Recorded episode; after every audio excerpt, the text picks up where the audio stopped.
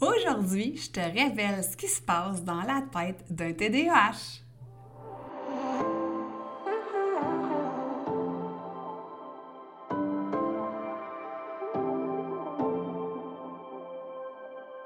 Si comme moi, tu marches le chemin du TDA avec ou sans H, Focus Squad, c'est ta place. J'ai créé ce podcast pour t'aider à avoir plus de concentration, canaliser ton énergie, être l'ami de tes émotions et avoir un meilleur sens de l'organisation. Ici, je te partage les trucs et astuces que j'utilise autant dans mon travail de prof de yoga et de méditation que dans ma vie personnelle pour vivre une vie créative et débordante d'idées tout en sachant doser le tout avec un peu de clarté mentale et de calme intérieur. Je te fais part de mes découvertes du moment. Je discute avec toi de la vraie vie, de défis auxquels on a à faire face, en apportant une touche positive et humoristique. Parce que le TDAH, c'est pas un bris, mais c'est plutôt une façon que notre cerveau a de fonctionner parmi tant d'autres. Tout est à notre portée et notre regard différent peut changer le monde.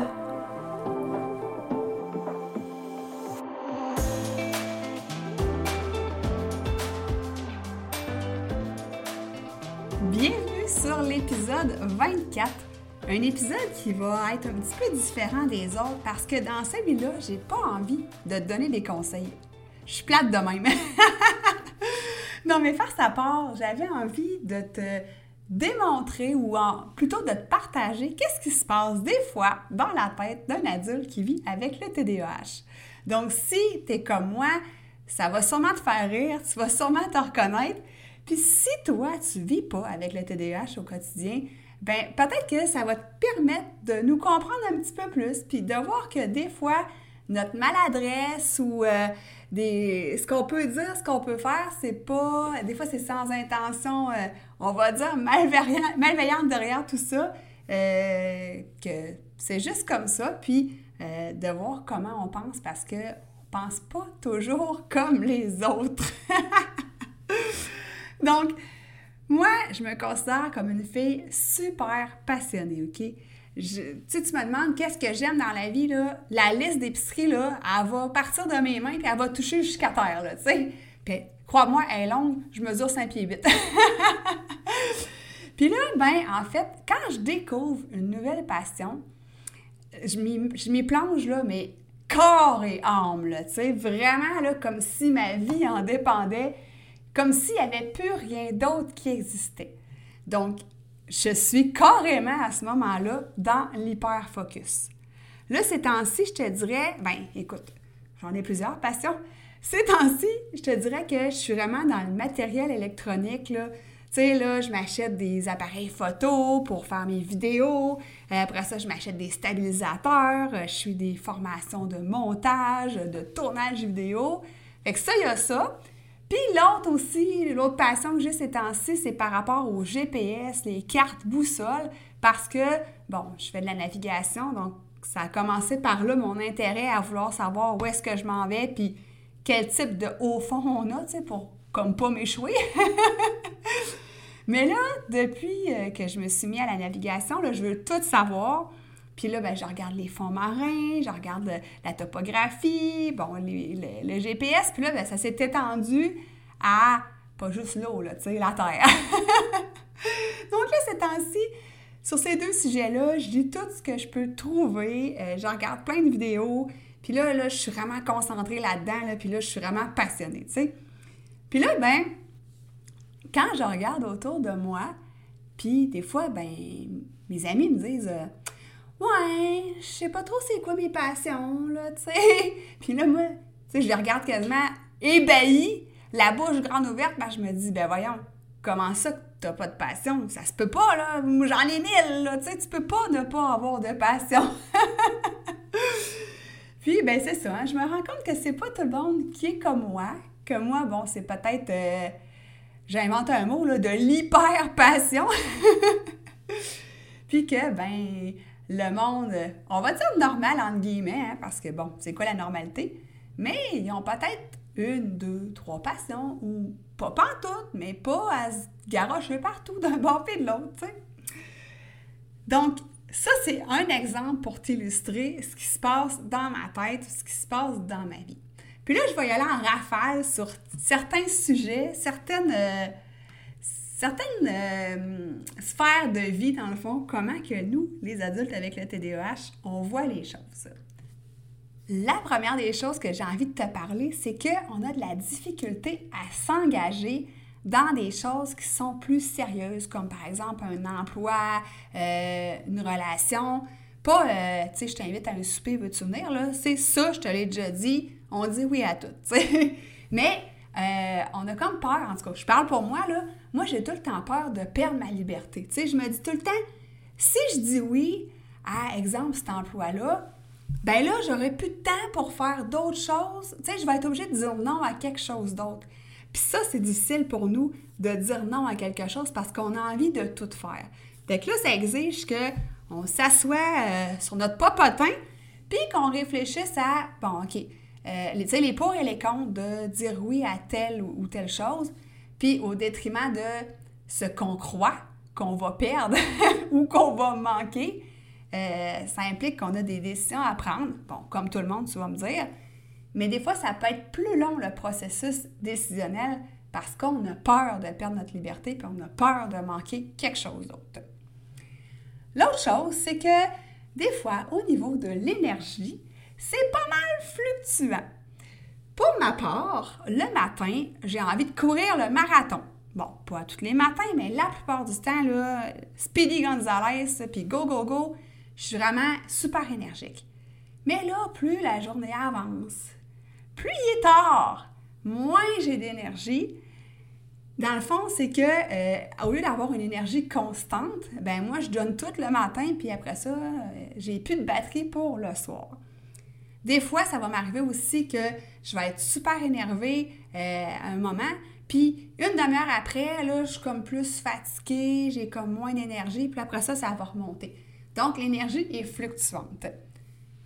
Pour ma part, euh, au niveau de l'humeur, ça va. Je me considère quelqu'un d'assez stable émotivement.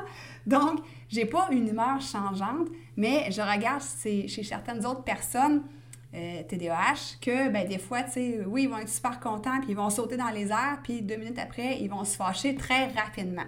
Donc, on peut observer ça aussi. Moi, je te dirais que c'est quand même assez rare que je me fâche. À moins que des fois, là, je sais pas pourquoi, mais ça vient me piquer droit au cœur, là, puis des fois, c'est des affaires qui ont pas tant rapport, mais là, je deviens super fâchée, tu sais. Mais c'est pas souvent.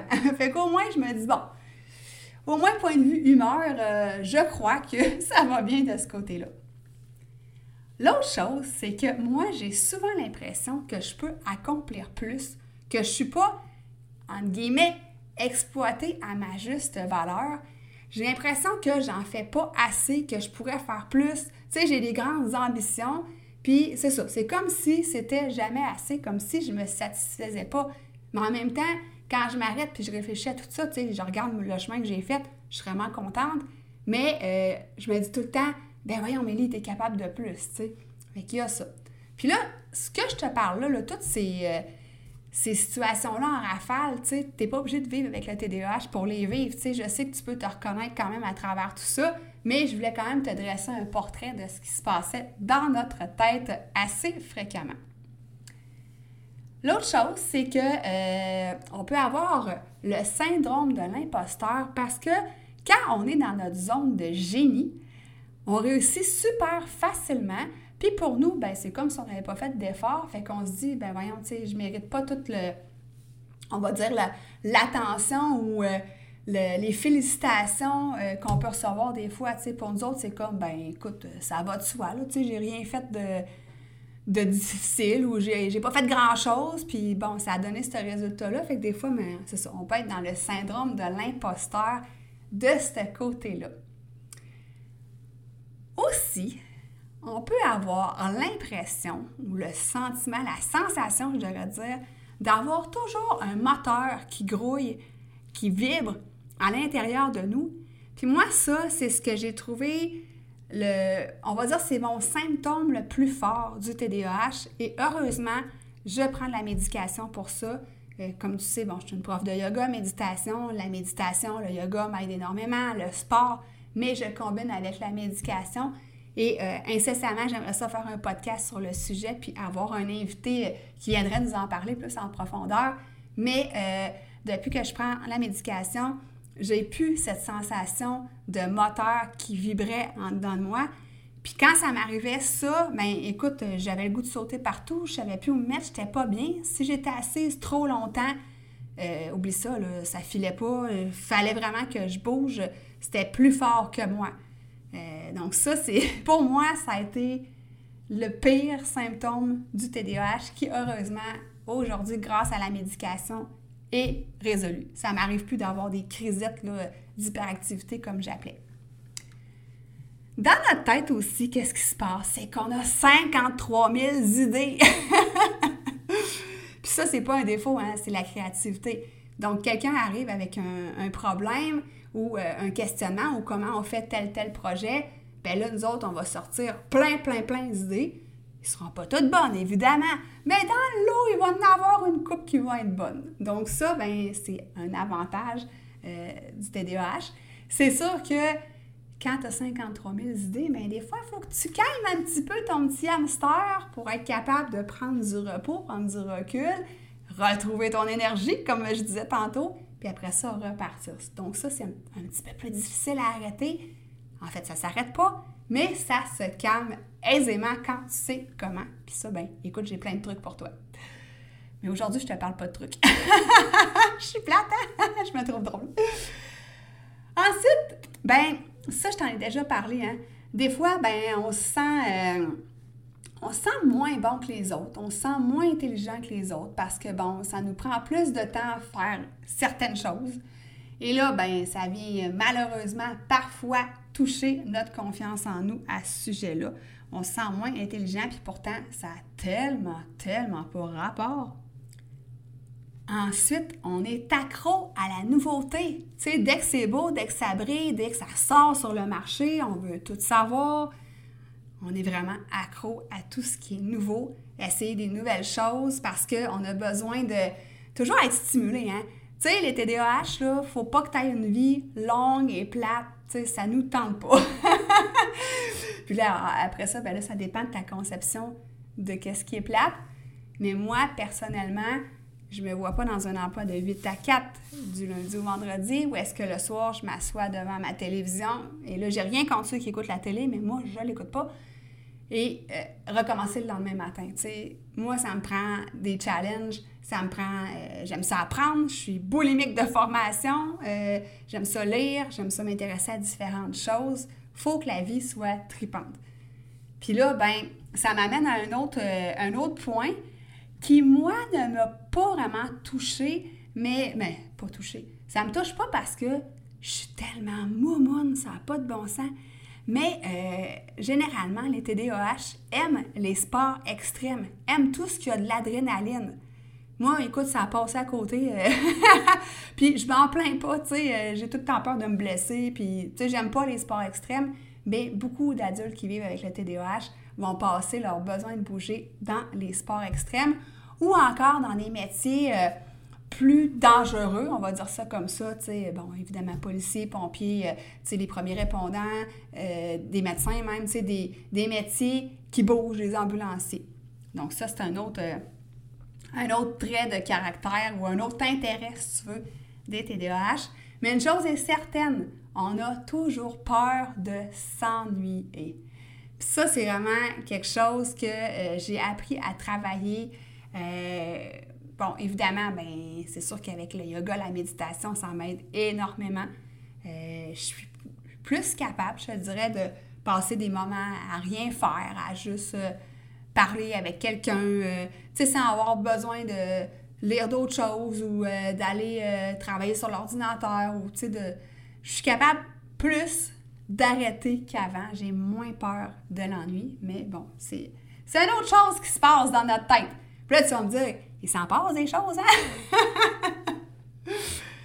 Le dernier point que je voulais aborder avec toi, c'est que, puis là, je suis certaine que tu vas trouver ça drôle, mais quand on a un problème ou quand, bon, notre, entourage a un problème, puis il nous demande une solution, ben on va souvent arriver avec des solutions qui sont plutôt loufoques peut-être un petit peu moins logique, mais très créative. Puis des fois, j'ai l'impression, moi, que je pense comme à l'envers des autres. Puis écoute, c'est pas mauvais parce que ça apporte un différent point de vue aux autres. Puis quand on met nos solutions tous ensemble dans un brainstorm collectif, ben il y a des belles pépites d'or qui peuvent en sortir. Mais euh, je m'en rends compte en parlant aux gens qui sont non TDAH que euh, mes solutions sont souvent différentes. Mais comme je te dis, c'est pas, pas négatif nécessairement, là. Mais j'ai l'impression des fois de penser à l'envers. Mais bon, écoute, c'est la vie. ça fait partie de ma personnalité. Donc, voilà ce que je voulais te, présenter, en fait, euh, certaines façons de penser, euh, certaines choses qui se passent dans la tête des adultes qui vivent avec le TDAH. Je ne sais pas si tu t'es reconnu à travers certains points ou si tu en aurais d'autres à m'apporter.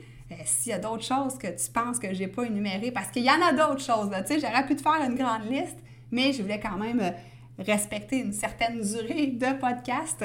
N'hésite euh, pas à m'écrire si jamais il y a des choses que tu veux, euh, que tu veux mentionner qui n'ont pas été mentionnées.